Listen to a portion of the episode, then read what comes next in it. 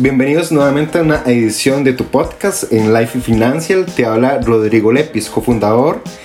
Y hoy tenemos el gran placer de poder estudiar las finanzas de una forma diferente. Hoy nos acompaña un gran amigo y queridísimo de muchos años, Rafael Sabrés.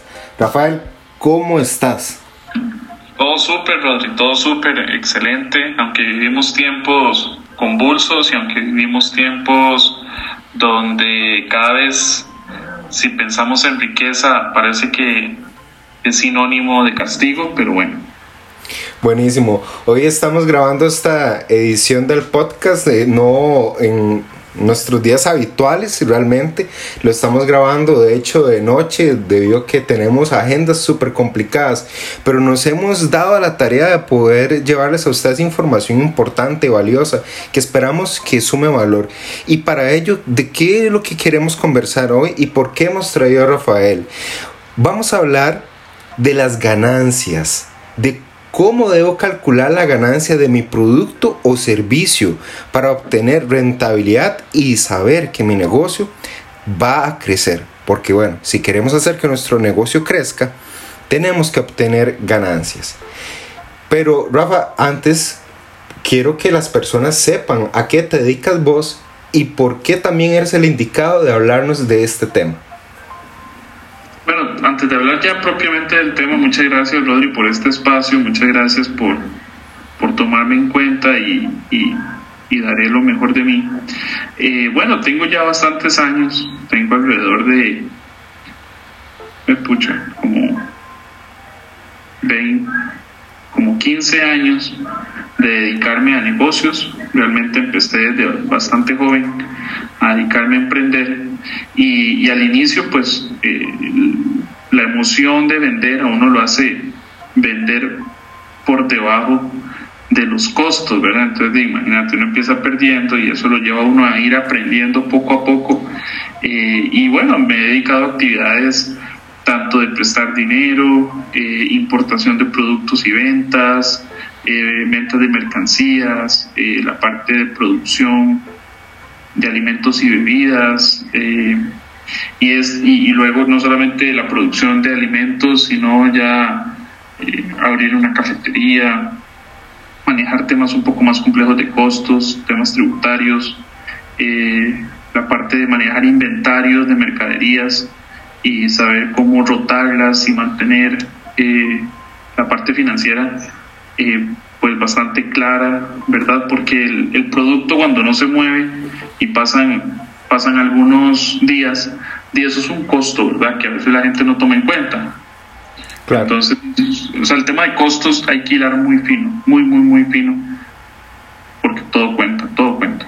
Perfecto. Rafa, ¿cuál es nuestra primera base? Es decir, ¿cuál debe ser nuestra base para armar?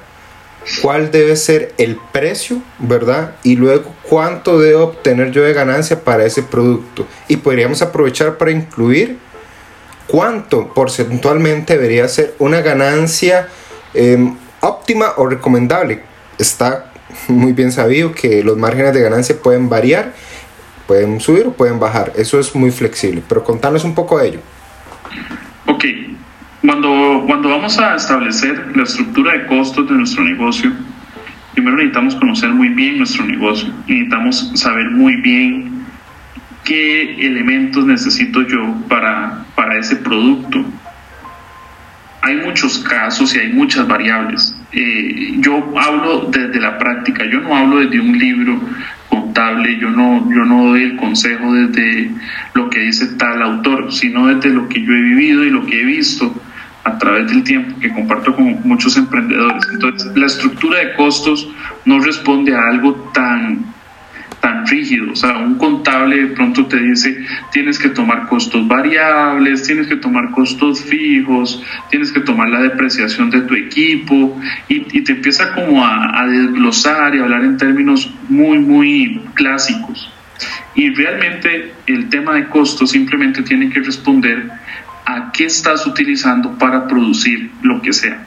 Entonces, el precio tiene que responder a la suma del costo con la ganancia. Ahora, esta ganancia... Y perdón que te interrumpa, también para aclarar, estaríamos hablando de insumos. En este caso, si hablamos de una panadería, estaría hablando de la harina, del azúcar, de los huevos. Exacto. Ok. En el caso de un producto, pero hoy por hoy realmente pues hay, hay muchas variables, muchas cosas. Por ejemplo, el costo puede ser no del panadero, sino qué costo puedo, cómo tomo yo un costo como distribuidor de ese pan. Porque la economía se ha dinamizado, se ha atomizado mucho. Entonces, tenemos el panadero, que bueno, sí, el panadero sabe que lo que necesitó y sus costos. Pero, por ejemplo, ese distribuidor, ¿qué es un costo para un distribuidor? Ese distribuidor sencillo, básico, que va en bicicleta en las 3 de la mañana a recoger ese pan y lo va a dejar. ¿Qué costos tiene él? Bueno, hay que tomar en cuenta todo, el gasto de las llantas, el tiempo, eh, su salario, porque tiene que ser diferente si él planea hacer una expansión de ese de, de ese, esa empresa de distribución de pan en bicicletas, entonces tiene que sacar su salario, tiene que sacar una utilidad de esa empresa.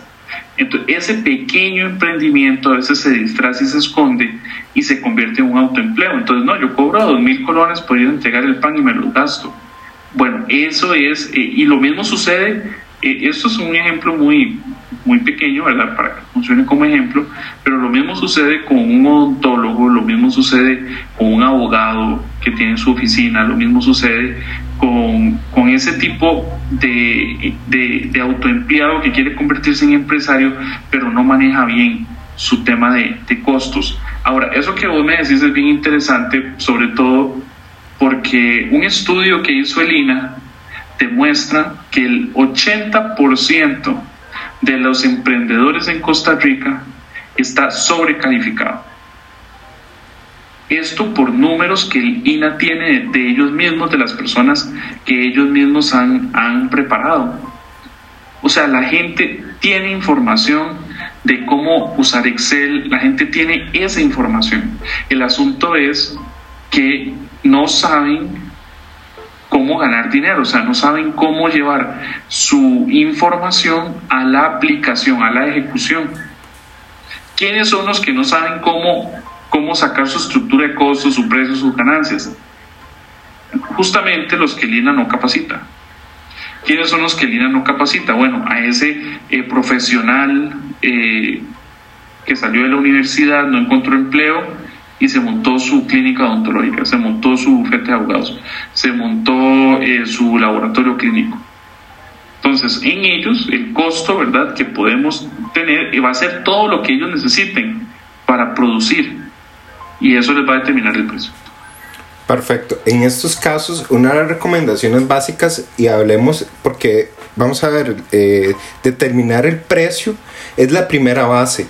Y es importante, como menciona Rafa, porque hay diferentes eh, esquemas. Podemos hablar desde un profesional que desde un profesional colegiado ya tienen estándares a que cobrar. Bueno, entonces primero me tengo que fijar como mínimo su tope porque tenemos siempre que estar en reglas y nunca, pero nunca, nunca, nunca hacer competencia desleal. Es uno de los secretos de, pues, de una mente eh, sanamente eh, cuerda, con una mente con expansión millonaria.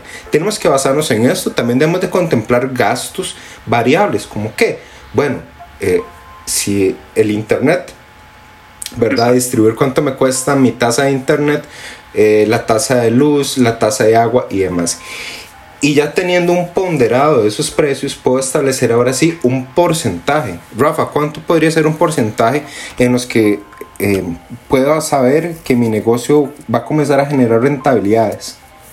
Ok, ese tema de, del porcentaje de la ganancia es muy interesante, muy, muy interesante y es todo un tema como para un solo podcast, porque depende mucho de lo que yo quiera a futuro, depende mucho de cómo yo me visualice, porque vamos a ver, eso depende mucho del costo de oportunidad también, o sea, hay muchas variables eh, para determinar la ganancia. Por ejemplo, si yo simplemente voy a ser el que transo una venta de un, de un producto X, pues su margen de ganancia estimado, bueno, puede ser del 40%, 40, 50%. se habla de que, por ejemplo, en bienes raíces yo necesito tener un 8%, un 7% de rentabilidad sobre la, sobre la propiedad. Entonces estamos hablando de, que voy a tener ese ingreso por, eh, por haber hecho ese negocio. Entonces depende mucho del área, pero eh, hay un estándar, ¿verdad?, que se puede manejar, que es del 35 o del 40% que yo puedo tener sobre el costo, ¿verdad? Eh, ahora, ¿por qué digo de que depende de lo que yo quiera? Porque si yo lo que quiero es ser un autoempleado donde yo me dedico totalmente a hacer las escrituras, a todo, bueno, ya no decías que necesito fijarme en la tabla que el colegio profesional me rige para ver eso, eh, y no podría cobrar más o no podría cobrar menos. Eh, entonces depende mucho del área, ¿verdad? O sea, realmente la ganancia, eh, sí, lo mejor es estos temas contables, pues acercarse a, a, buscar un poco de asesoría, ¿verdad? Aquí yo de una vez aprovecho para decirle a la gente que se asesore, o sea, pagar una asesoría para que le evalúen su proyecto y, pagar un monto de 100 dólares, de 200 dólares, por ejemplo, con Lepsi Financial, ¿verdad? Para que le evalúen y para que le den su monto de, de ganancia, de utilidad y le manejen su estructura de costos. Es, es, bastante útil porque es un trabajo que le va a durar para siempre. La gente invierte en un logo, la gente invierte en una página en, en Facebook, en Instagram, y no a veces no invierten en, en especialistas en temas financieros. Rafa, ¿qué pasa ya cuando yo logro vender mi producto, le he tasado, por ejemplo, un 40% de margen. Yo en lo personal sí también 100% concuerdo contigo. Márgenes estándares de ganancia deberían de ir desde un 36%, inclusive hasta un 50%. Más de eso realmente es este, afectar mucho la economía, puede generar, no incentivar tal vez la compra, vamos a ver, puede, recalco porque hay personas que puedan adquirirlo, no estoy diciendo que no, y por debajo también genera cierta deslealtad en competencia, pero bueno, son, eso es para otro podcast. Eh, y nos gustaría que fueras a nuestras redes sociales en Life y Financial. Te vamos a dejar un link de acceso y nos podrías dejar qué piensas sobre esta pequeña observación que acabamos de hacer. Pero bueno, volviendo a nuestro tema. Rafa, ya vendí mi producto, ya, le, ya fijé una tasa, por ejemplo, el 40% de ganancia. Ahora, ¿yo qué hago con la ganancia que recibí? Ok, eso es una, una muy buena parte porque eh, sucede y es lo más común y lo he hablado ya con muchos amigos que mucho del, del barrido que hubo en la pandemia en, los negocios, ¿verdad? Eh, cuando se vino la crisis económica más grave hace unos cuatro meses, fue que la gente tenía mezcladas sus finanzas personales con las finanzas del negocio. ¿Y eso por qué? Porque nunca supieron qué hacer con la ganancia. Entonces agarraron la ganancia y se compraban un carro del año o agarraban la ganancia y la utilizaban para reparaciones en la casa o en fin, ¿verdad? Para cosas que no iban propiamente con su negocio, con su actividad productiva. Una cosa es el salario que yo voy a tener, que eso va a introducir dentro del costo de lo que yo voy a producir, y otra cosa es la ganancia que a mí me va a quedar producto del negocio que yo estoy haciendo, ¿verdad? O sea, si yo hago mermeladas, entonces yo soy mano de obra que hace la mermelada, yo, yo voy dentro del costo. Que la mermelada del costo es de 100 colones. Bueno, ahí está mi ganancia, ahí está mi salario. La ganancia va a ser que lo voy a vender en 150. Entonces van a quedar 50 colones de ganancia. Entonces, muy bien, esa ganancia tiene que ir asociado a un plan de expansión de su empresa, a un plan de inversión, a, un, a, toda una serie de rubros necesarios para que eh, eh, la venta de mermeladas deje de ser algo artesanal y se convierta en un producto de exportación. Entonces, eh, esos son conceptos, ¿verdad?, importantes que, que es necesarios y que los emprendedores necesitan saber porque si no meten la ganancia, el salario llega la ganancia y entonces, ¿qué pasa con el costo? Y, pero si yo me quito de la operación, entonces, ¿quién la hace? Entonces no tomo en cuenta mano de obra. O sea, entonces se hace una serie de confusiones donde terminan cerrando.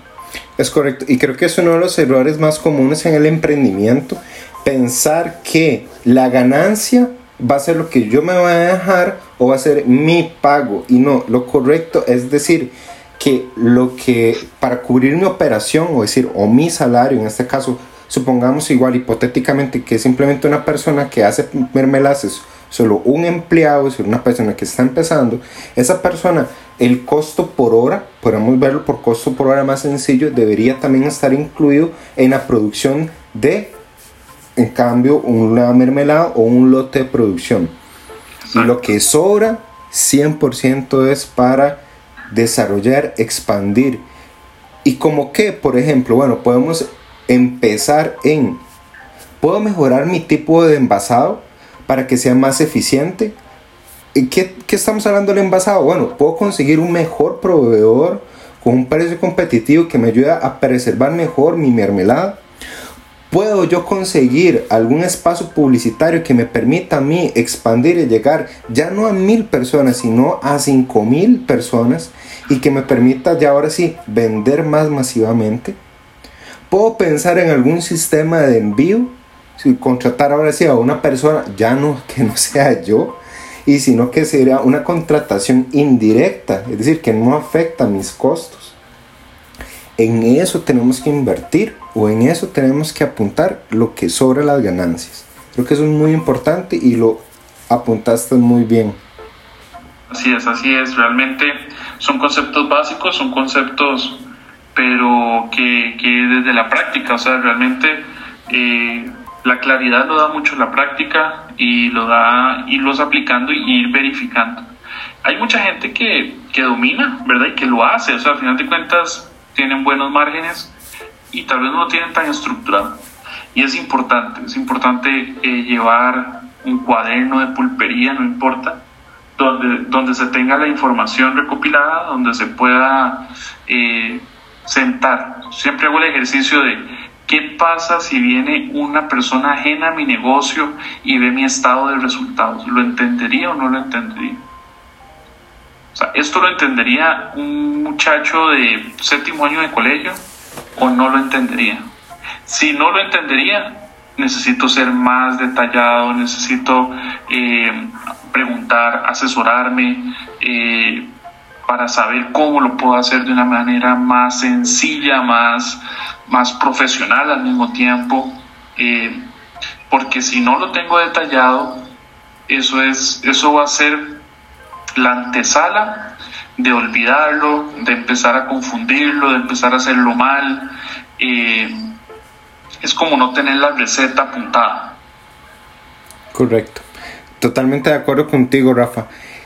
Considero que estamos abordando correctamente el tema de ¿Cómo calcular mi ganancia? Primero es, tengo que establecer el precio, luego o los costos, establezco costos para posteriormente ya saber cuál va a ser mi precio. Y a ese precio le voy a hacer o le voy a designar cuánto va a ser el porcentaje que quiero generar de ganancia. Un 36, 40, 50, 60, 70, ya ahí es muy variable realmente su producción. Y recuerde, también a mayor volumen productivo, ¿verdad? Mejor van a ser mis ganancias. No es lo mismo la ganancia de un 20% de solamente un producto a tenerla en 100 productos. Es importante siempre la masificación y para ello lo importante es hacer valer la ganancia en inversión, que es, es el otro punto que apuntamos con Rafa. Rafa, te quiero agradecer, realmente estos son espacios cortos que nosotros hacemos para nuestros oyentes y creo que la parte de las ganancias en las finanzas es muy valioso, ya que muchos emprendedores o muchas personas que están iniciando su negocio o que ya lo tienen, o inclusive hasta personas que tienen su empleo, no saben realmente cuál es el costo de operación, porque yo como empleado también tengo un costo de operación que tengo que sustentar. Entonces, eh, te agradecemos realmente este tiempo. Recuerden que nos pueden ubicar en Life Financial. Les hemos dejado un enlace en la descripción para que puedan ir y seguirnos. Rafa, pero a vos, ¿dónde te podemos encontrar? Tienes una cafetería deliciosa. Contarnos dónde te podemos encontrar, dónde podemos comer esos eh, postres deliciosos, esos cafés riquísimos que vos haces. Bueno, bueno, eh, muchas gracias Rodri. Realmente, pues, pues sí, tenemos, eh, tenemos un negocio ya que estar por cumplir nueve años. Eh, es una cafetería ahí a 200 metros al este de la entrada principal del Calderón Guardia. La pueden buscar en Instagram, se llama Camp Breakfast and Bakery. es un negocio donde las cosas se hacen con amor, es un negocio donde por más sencillo que usted crea que es ese producto, ahí le vas a ver espectacular Estamos con productos nuevos en pastelería, eh, tenemos un menú gastronómico bien amplio. Eh, ahí me pueden encontrar, ahí normalmente paso, esa es mi casa, eh, casi, ¿verdad? Entonces ahí, ahí estoy siempre. Si no, me pueden encontrar también en Facebook, me pueden enviar la solicitud de amistad, Rafael Saures. Y bueno, ¿no? si ocupan una asesoría o algo así, por medio de la página de Leipzig Financial también, por medio de Rodrigo también. Entonces, estoy para servirles. Muchas gracias, Rodri, por el espacio. Muchas gracias por confiar en mí. Eh, y realmente son temas que me apasionan, son temas que me ha tocado aprender perdiendo dinero y por eso se aprenden bien. Perfecto. Vamos a dejarle los enlaces en la descripción también para que puedan ir y no se pierdan ese contenido, no se pierdan de ir a degustar un excelentísimo postre, como lo dice Rafa. Así que nos vemos en una próxima edición del podcast. Espero que te haya gustado. No olvides activar la campana de notificaciones para que no te pierdas el contenido que estamos llevando. Por favor, no olvides dejarnos algún comentario o alguna observación o algún tema que te gustaría ver para próximas ediciones. Recuerda que estamos a un clic de distancia. Pronto nos volveremos a ver y estaremos ahí para hacer esto que es tu podcast la mejor versión. Nos vemos pronto y que tengas un excelente día.